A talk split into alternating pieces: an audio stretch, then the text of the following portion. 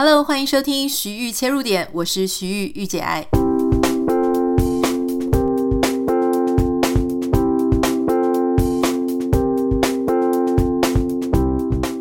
欢迎收听今天的节目。到了礼拜五，我们当然就是要照惯例，就是跟大家介绍一些我最近看到很有趣的、很好看的书籍或是影集。最近我在看的呢是 Netflix 上面的《美第奇家族》哈。如果是你用英文搜寻，就是 Medici。Medici 呢，它其实是佛罗伦斯一个非常赫赫有名的一个大家族。那这个家族呢，它其实当然从从商，然后从政。如果说你对佛罗伦斯有一点印象的话呢，其实你应该会记得那个大圆形的百花大教堂屋顶。一开始呢，其实呃，这个屋顶一直都没有盖起来，因为当时呢，他们的梦想当然是很伟大，但是呢，后面因为没有钱，没有足够的人力跟资源，所以那个屋顶一直都没有盖起来。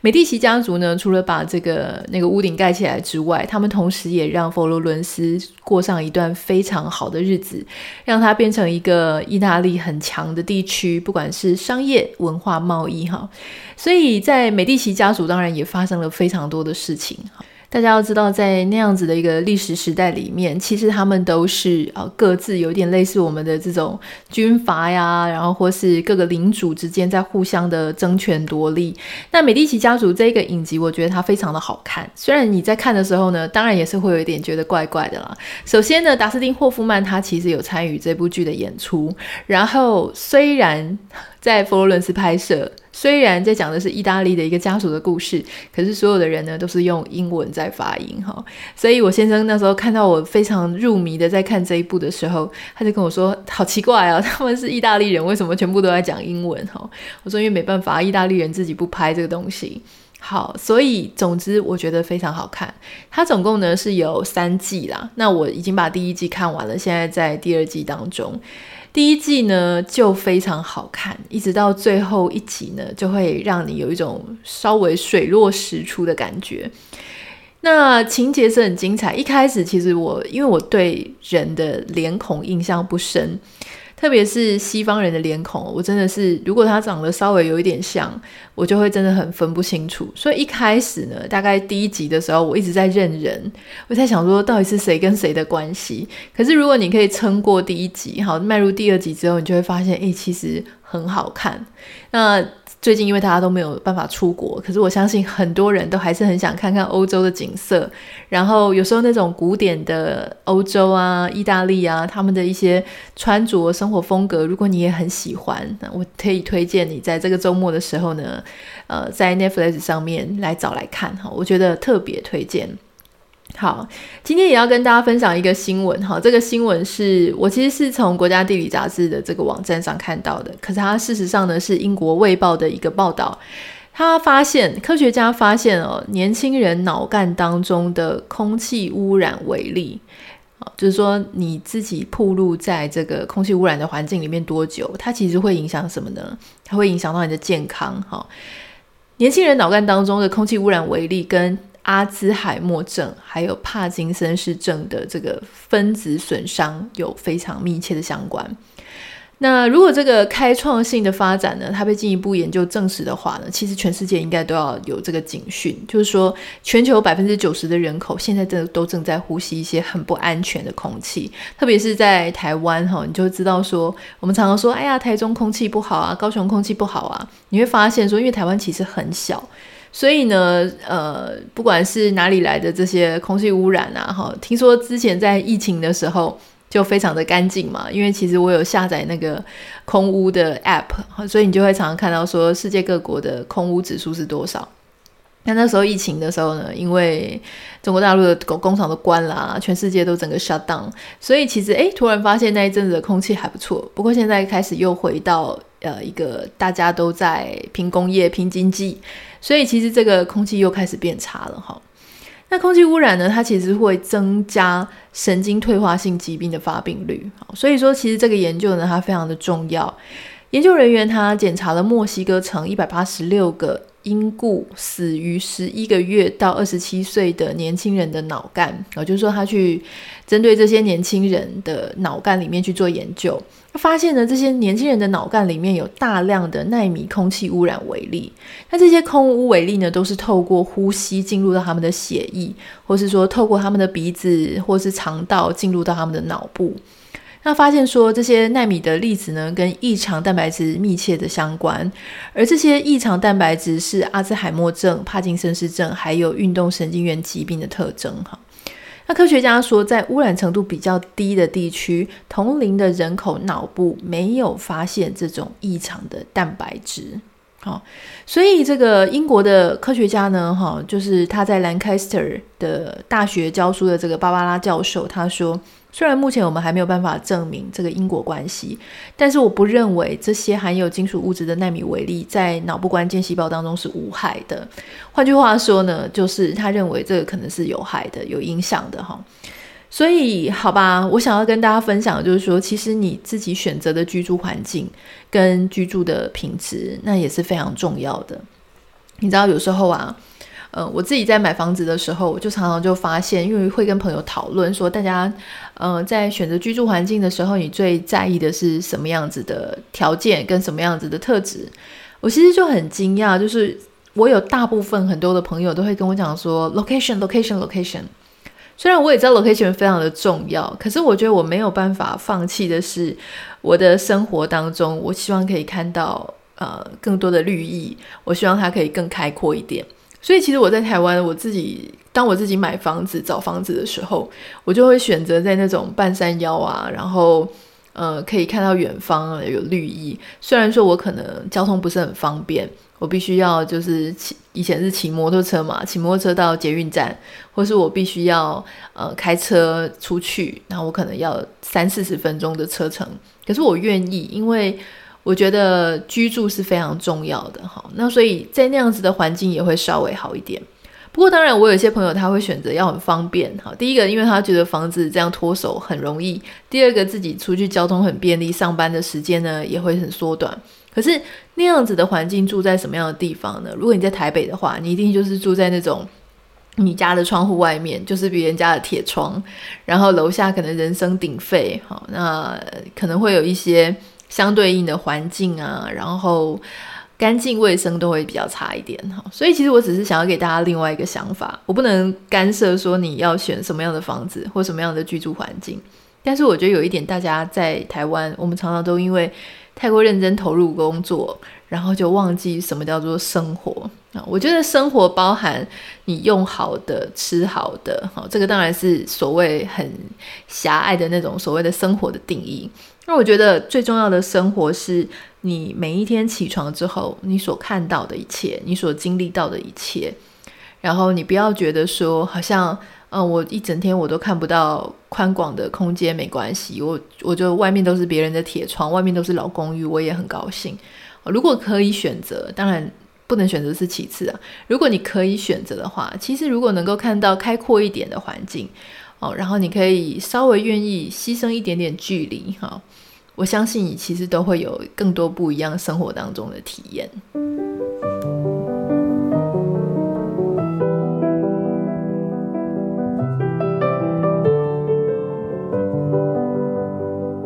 这两天在网络上呢，有一件事情闹得非常大，就是关于两性平权。当然，两性平权它不是一个新的话题，它其实是一直不断的，常常就是会有呃各式各样的一些主题，然后事件，然后引发大家的讨论。那当然，我自己本身哈，就是我当然我自己，我必须要讲，我其实不是那种读非常多女性主义的书的人。然后我在研究所的时候呢，有很多时候。老师都会鼓励你说要不要从女权的观点来写？那基本上我自己本身并没有对女权做很多研究。那为什么呢？原因是因为我觉得这跟每个人的历程有关系。好，那当然很多人他可能在成长过程当中有非常多的压抑，或是他有非常多的体悟，那他会在他长大或者他在做研究的时候呢，特别去关心这一块。那我自己比较幸运，就是我自己本身就是。我在我妈妈的教养之下，那我们家其实一直都是女权，还算蛮高涨的哈。所以我自己本身呢，我个人认为，虽然我没有特别去研究女性主义或是女权这个领域，但是我个人认为，我把它实践在生活当中，实践的蛮好的。所以其实前一阵子呢，我在 Instagram 上面有分享说，呃，我先生他想要喝下午茶，然后就跟我讲说他肚子饿哈，然后我就去切了一盘 cheese board，就是起司盘。呃，我觉得因为我自己也可以 enjoy 在这个里面，好，我也倒了一杯香槟来喝，所以我就没有再介意说是你做还是我做。那结果这个时候呢，就有一个网友他在下面写了一句话，讲说，嗯、看起来是很不错，但是还是有一个传统性品呃传统性别分工的角色在里面。我觉得呢，呃，如果你是这样在看待这个事情的话，哈，我觉得你的人生会很辛苦，原因是因为呢。不是所有的事情，如果说是我来做煮饭，或是我来洗衣服，这个就叫做传统性别分工。所谓的传统性别分工，应该是说，当你不想做的时候，你却不能停止，这个才叫做你没有办法逃脱。那我自己本身非常喜欢做菜，我喜欢烹饪，哈，那。如果我很 enjoy，我很喜欢享受在这个里面，我去做这个吃的，或者说我很喜欢洗衣服，假设那我就去做这件事情。那谁要来？谁可以来去评断我说哦，你这个是在复制这个传统分工，你就不能这样子讲嘛？因为我自己是心甘乐意的，所以我觉得这件事情就必须说，当你很想要 say yes 的时候，你可以自由的 say yes；当你很想要 say no 的时候，你可以很自由的 say no。那这个就叫做你活得很自由，活得很自在。所以在这样子的前提之下呢，你就不用去特别去说哦，你是女生，然后他叫你煮饭，那所以你就是传统性别分工了。我个人认为，如果你什么事情都要这样去套的话，你就会自己过得很不开心。好，因为你如果能够做得很开心，就不要去想那些这些事情。好，好，最近它发生的事情呢，就是国家两厅院的贴文有提到，就是说。呃，在台湾呢，你只要 Google 说女人该怎么样，女人要怎么样，就会出现好这个搜寻的排行，它就会自动推荐你说出现女人该打，女人要打才会乖，或是怎么样怎么样一些非常的不公平，好就就非常没有两性平权意识的这样子的搜寻结果。你现在在搜寻的话，可能已经搜寻不到了，因为可能很多人去检举哈，所以说这些词条已经被拿下来了。那、当然还有就是，呃，有一些哈，比方说像网络上啊，有一些很歧视女性、拿性别偏见在做玩笑的，呃，包含就是不管是刚刚讲两两厅院的那样子，或是说有一些人他会觉得说女生她被性侵害或是被性骚扰，都是因为你自己穿的太暴露的关系有关。我觉得这件事情呢，当然我看到的时候我都是非常愤怒的，而且我觉得你这个根本就是逻辑有问题。可是呢，其实老实说，我们不是只有在台湾是这个样子哈。嗯、呃，在美国，我现在人所在的地方是美国，所以我就试试看用呃在 Google 上面去搜寻，我从来都没有搜寻过前面这个开头叫做 “woman should”，好，我就是女人应该怎么样。结果你也会发现非常多很荒谬的啊，比方说还会出现呃女人不应该穿男性的衣服，然后他当然是写英文，我翻译中文给大家听，或是呢。有一些当然比较正常，就是说女人应该要 empower other women，就是必须要让其他女人感觉到更有力量哈。那还有一些就是说 women should not be pastors，不应该就是去当牧师，或是 should not teach a man，不许不应该去教教教男生教男人做一些事情，或是不应该穿裤子啊，他应该要 respect her man。我认为啊，就是要 respect everyone，不是只是 respect 男人这样的。好，好，所以其实老实说啦，我觉得如果从 Google 的搜寻来看，哈，确实你会发现有一些搜寻引擎上的一些小罪小恶，它其实是反映了这些。如果它真的是，它真的是因为搜寻频率而出现在最上面的话，那你会发现说，这个社会确实在性别上面呢，确实不是很友善。那我当然也是这么觉得，因为我觉得这个社会并不完美，好，那他都要透过我们每一个人呢，就是激发我们自己对这件事情的意识之后，然后建立起我们自己的论述，建立起我们自己的观点。在我们还没有被教育或没有被启发、没有被启蒙的时候，确实我们就会呃，就是觉得说哇，好好笑啊，然后复制很多性别的刻板印象。比方说，如果你还记得的话呢，可能在我们的爸爸妈妈。或是甚至，也许你年纪比较小，可能是你的爷爷奶奶，他们以前就很喜欢看诸葛亮啊，或是一些呃那种什么舞歌舞秀，就是那种怎么讲，就是一些老艺人有没有老的主持人，他们很喜欢开黄腔，然后讲一大堆很不入流的笑话。那其实这些笑话都是新三色嘛，好，就是开女性女体的玩笑。那这些女艺人呢，她在电视上所做的效果，因为其实男主持人都是掌握有权力的人，那可能制作人也是男生，所以这些女艺人她为了要继续红、继续生存，那她必须就是要装得笨笨的啦，然后或是装得很性感，好像听不懂你的有色笑话。她其实私底下说不定玩得比别人都开，可是她在台上还是要假装很傻，然后被大家欺负这样。所以其实从那样子的时候开始呢，我们就没有去被教育说关于性平的这件事情。大家如果还记得哈，那个之前呃高雄的那个市长候选人就是李梅珍，大家有记得她的婆婆之前讲一句话，就说什么她的胸部会变小还什么的，然后结果就被台北的很多议员啊，就是非常的疯狂的干掉她，就讲说她很没有性平意识，开这种女体的玩笑。我觉得我在看这则新闻的时候，我确实觉得她讲的话很不适当，可是我其实。呃，相反的，我其实是可以稍微去包容对方哈。我并不喜欢，我也不支持李梅珍哈，因为我觉得论文这个造假的事情太严重了。那可是为什么我可以包容这件事情？是因为也许我小时候就是生长在南部，那在屏东，我其实也没有受过什么太多性平的教育，所以当时我常常会看到，就是一些长辈啊，年纪比较大的，他们确实他们就会复制那些媒体。跟跟他们讲的笑点啊，跟他们讲的梗，因为当你离开了学校之后，或者你在学校也没有受过类似的教育，你在一个这么样缺乏性平的成长教育、社会教育的环境下长大，然后她的婆婆已经到了那样的岁数哈，那你能够期待她什么呢？她当然就是一直在重复一些他们那个年代，呃，这些社会、这些媒体教育他们的这种好笑的梗，所以在她来讲，她可能真的是无心或无意的，好。那为什么我可以包容他原因，是因为我们现在我们是年轻人，然后在我们现在所处的，比方说二零零零到二零二零年这个二十年间，性别的平等的教育不断的在我们的社会啊、生活当中，还有媒体当中被提醒。每一次走到歪路的时候呢，就会有人出来就说你不可以这个样子，你这样子其实是啊、非常歧视女性，非常伤害某一个性别的。所以呃，我们的社会慢慢的就会整体会意识到这件事情。但是，如果你用我们现在这些受过性平教育的人，或是在这种比较有更多多元、开放声音的这种环境去思考那些老人家为什么要讲这些话的时候，我觉得他对老人家来说是不公平的，因为那些老人家他并不知道这件事情很不礼貌。好，所以其实如果说今天你在跟你的亲戚相处，或者说你听到一些老人家他在讲一些什么样的话，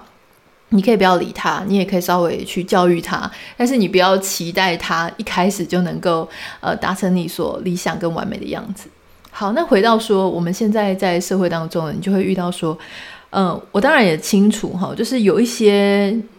有一些朋友，他们呃对这个性平的话题非常的热衷，也非常的有研究。我其实都很欣赏这些人，因为我觉得社会上呢需要这样的提醒。我自己唯一比较不太能够接受的是那种非常极端、非常激进的，就是你稍微跟我一点点不一样，我就是要把你骂得狗血淋头。因为我认为我自己一直都觉得人就是一个生物，生物它就是有雄性跟异性，哈，所以我我没有觉得雄性比异性优秀到哪里，或是异性要比雄性要赢过雄性，我没有。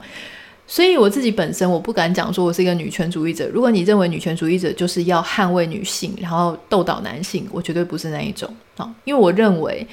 这两个就是平等的。所谓的平等，就是你真正是平等，你尊重大家有不一样的特长。比方说，也许人家说哦，男生通常力量比较大，男生通常怎么样？他当然会有一点点，你要去吹毛求疵说啊，你这个就是他的 stereotype，你就是有一些刻板印象在里面。那我问你。那些燕燕子啊，那些就是鸳鸯，它们就是雄性跟雌性，它们的羽毛的毛色，然后它们的丰富的程度就是不一样。生物是有多样性的，那有时候确实因为性别会有一些呃 physical，就是外观上的不同哈，这个东西你没有办法去呃去去否认啦。可是我觉得最重要的事情是，当你可以选择的时候，啊，比方说，当我可以选择一个职场，当我有一个社会的环境，好，就是我们在里面做社会活动、做社会运作的时候，有没有办法让这个环境它更加的平等对待我们，让我们有一个比较公平的起跑点，让我们能够在终点线的时候不会因为我们的性别所以被拉下去。当我们在保护一个犯罪人，好，就是受害人，然后我们要惩罚一个犯罪人的时候。我们能不能够用相同的眼光、相同的标准去看待他？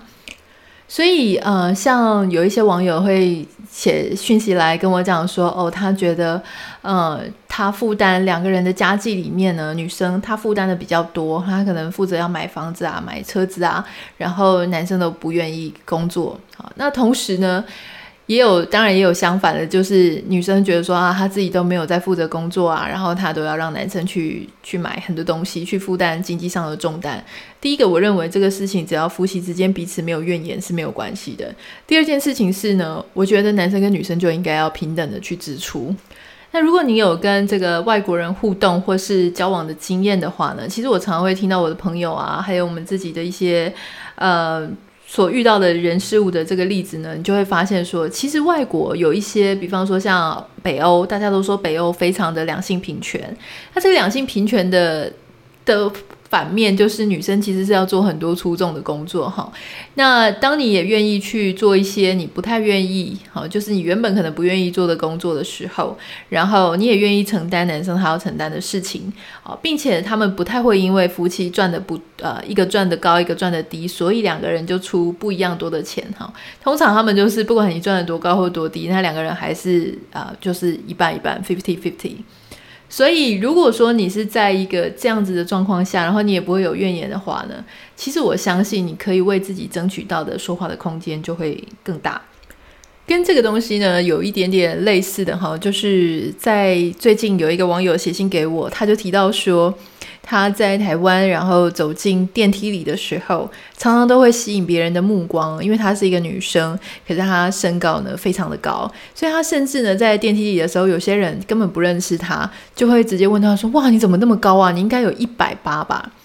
那她对于这样子的问候，或是说陌生人这样对她讲，她其实内心非常的不舒服，她常常都觉得说。嗯，我觉得这个太 personal 了哈，它就是非常的个人化。然后我长得多高跟你有什么关系？你可以就这样子去评断我吗？或者说你就这样子去形容我，好像跟你有关一样哈？我觉得这个确实哦，在台湾就是这样子，常常我们会有一点分不清楚，说那个评判别人、评断别人的外貌哈，或者是评断别人的隐私的那条线在哪里？那你有时候可能会觉得说，诶，我只是说你很高，诶，嗯，这有什么关系？很高不是很好吗？那个是你觉得，好，其实不管他是很高、很矮、很胖、很瘦、很美、很丑，这都是他的事情，这个都是你不可以当着人家的面去讲这些事情。也许你会就是可能，比方说你跟你的朋友在电梯里遇到一个很高的女生，也许那个女生出去之后呢，你可以跟你的朋友讲说，哇，刚刚那个女生好高哦，应该有一百八吧。可是这是一回事，可是你当着那个女生的面讲说，哇，你好高哦，应该有一百八吧？这就是那种所谓的欧巴上市的，或是啊 三姑六婆是。诶，我后来现在发现说，像这样这种形容词啊，你看欧巴桑、三姑六婆讲的都是女性，对不对？就是在形容词上面呢，其实也常常隐含着一种你对这个性别的一种歧视。哈，好，那我们尽量不要用这样的形容词，我们讲说。你当着人家的面去评断人家的身材，不管是高矮、胖瘦、美丑，哈，这个都其实是很不礼貌的，因为其实你不应该这样子去评断别人。那就像我常常会讲说，因为我只要在脸书上之前呢，呃，我只要贴上我自己的照片，哈，下面就会有一群人就会讲说，哎呦，最近吃不错哦，或是还会讲说，哎呦，好，就是有点年纪了哦，或是看得出年纪了哦，没有跟两年前一样了。我心里确实也都会非常不舒服，我会想说，这到底关你什么事？难道你妈，或是难道你自己不会被岁月催人老吗？啊，难道我们就是永远要追求冻龄吗？我个人认为说，那些追求冻龄的女明星，我觉得你追求冻龄是一回事，那你要在媒体上一直说没有啊，我都没有做医美啊，我就是天生长得那么年轻啊，那个又是另外一回事。我个人认为那太不自然了哈。那你如果要追求冻龄，OK，那你就说对啊，因为我去做医美，我有定期去保养这样子，我觉得 OK。可是我认为，其实每一个年纪都有每一个年纪的美了。如果你稍微年长了之后呢，其实女生年长之后，好三十几啊、四十几啊、五十几、六十几，都会有一种很不同的成熟韵味、成熟女性的美。像我一些这个，我有一个英文老师啊，他就是一个五六十岁的男性。那他以前在日本的时候呢，大概二十几岁，在日本有教过一段时间的英文。他说他常常就有点受不了日本的女孩子在跟别人互动的时候呢，都会装得很萌，然后好像自己什么都不懂，很可爱，卡哇伊哈，讲话的声音也很卡哇伊。然后比方说要跟人家说再见的时候，也会说拜拜。就是那种很萌、很青少女的声音。他说那个真的是让他非常的倒胃口，因为会觉得说，拜托你可不可以就是就是有一种你自己的呃那个年纪的岁数，展现那种年纪的姿态，那种年纪的成熟，那种年纪的女人味跟女性美哈。那当然，我就常常就觉得说，对啊，确实我们亚洲的女生呢，都有一种很崇拜幼稚的那种心情。哈，不管你是什么三十几啊、四十几、五十几，你上了这个记者会，你上了电视，你永远都还是在那个什么蓬裙啊、蕾丝啊、洋装，然后把头发绑得像小女孩一样。我觉得这些化妆师都应该要去打屁股，这些造型师呢都不合格哈。女生几岁就会有几岁的美，我觉得你要先认同自己，别人才会认同你。所以刚刚从到现在讲了一大堆哈，其实我就是想要跟大家分享，就是说，你就好好的做你自己，好好的尊重别人，做他自己。然后你不要对别人就是有太多你自己的理想啊、期待啊、投射，或者说你觉得人你一定你那时候会为什么会觉得说人家就是哇一百七十几、一百八十几，哇好高哦。那就是因为你的脑中建立了一个身高就应该是 average 是多少，所以当你发现你人家超出你的期待，或者人家超出你的想象的时候，你才会这么惊讶。那到底是要怪谁呢？那就是你的想象力不够喽。因为事实上，这个世界上高高矮矮、胖胖瘦瘦的人非常的多，所以当你在讲这些事情的时候，有时候反映的是你自己的一种价值观，哈，包含是你可能是比较见识比较少啦。或是比较无知啊，或者说你自己就是有一个定见在那个里面，所以我在这里我就是要提醒大家哈，就说虽然我们前面讲到说关于两性平等啊、平权，它现在在台湾是一个啊时不时就会拿出来讨论的一个热门话题，可是我觉得最重要的事情呢，就是说当你在为自己争取一种被尊重的地位的时候，你同时也要尊重自己。尊重别人，从非常小的生活行为当中做起，肯定你自己的一个特殊性，肯定其他人的特殊性，尊重自己的隐私，也保护别人的隐私，不要去就是常常会去踩过界。然后，当我们都有一个彼此能够互相尊重、互相体理解、互相包容对方的多样性的时候，